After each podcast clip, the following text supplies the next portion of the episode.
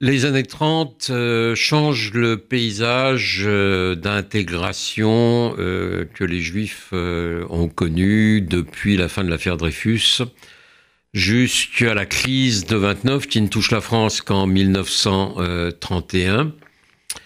le nombre de chômeurs augmente considérablement et donc ça crée des tensions D'autant que beaucoup de juifs euh, à partir de 33 euh, arrivent en France euh, venant d'Allemagne, mais également des pays d'Europe orientale qui connaissent un fort antisémitisme comme la Pologne, la Hongrie ou la Roumanie. Les juifs qui constituaient une communauté de 200 000 personnes en 1930 sont 300 000 en France à peu près en 1939. Euh, Alors 300 000 par rapport à une population française de 42 millions d'habitants, c'est très peu de choses.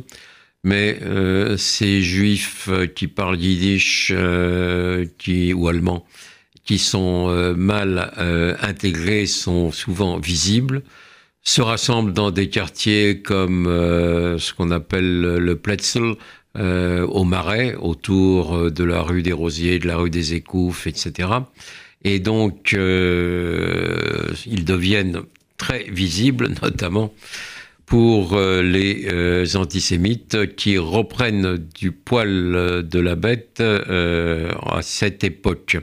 On voit réapparaître des pamphlets antisémites, on voit refleurir des journaux antisémites, euh, comme euh, Gringoire, comme Je suis partout, euh, qui déversent leur haine des Juifs, tout comme le mouvement d'action française, qui continue à considérer que le Juif n'a pas sa place en France, que c'est un poison.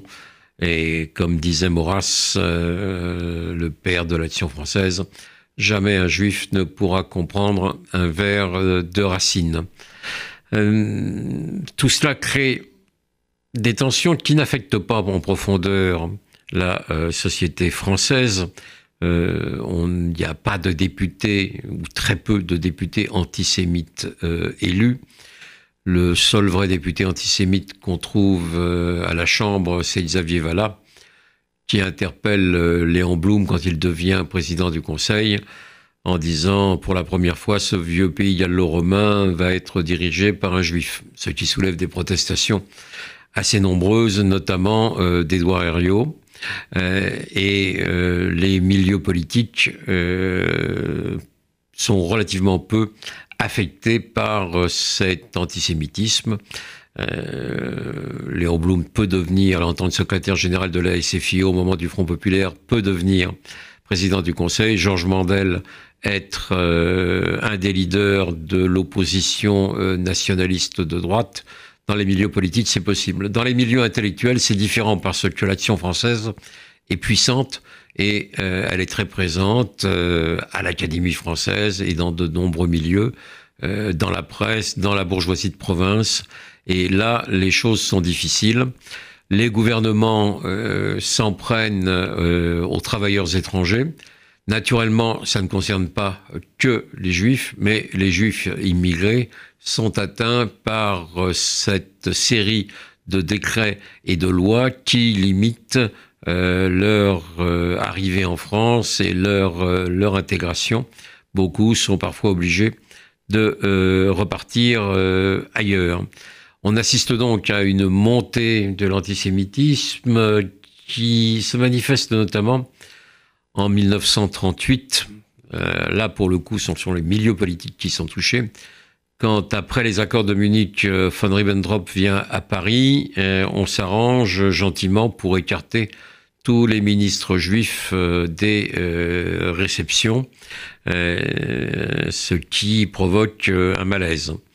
Face à cet antisémitisme, en plus, les juifs commencent à s'organiser avec l'ensemble des forces antifasciste et antiraciste, euh, dans la mesure où, euh, face aux ligues, euh, on trouve beaucoup d'intellectuels non juifs qui, avec les juifs, participent à la LICA, qui a été créée par Bernard Lecache en 1927 la Ligue internationale contre l'antisémitisme, qui cherche à répondre aux différentes ligues patriotes et autres qui s'en prennent aux juifs. Un mot rapide sur les Croix de Feu.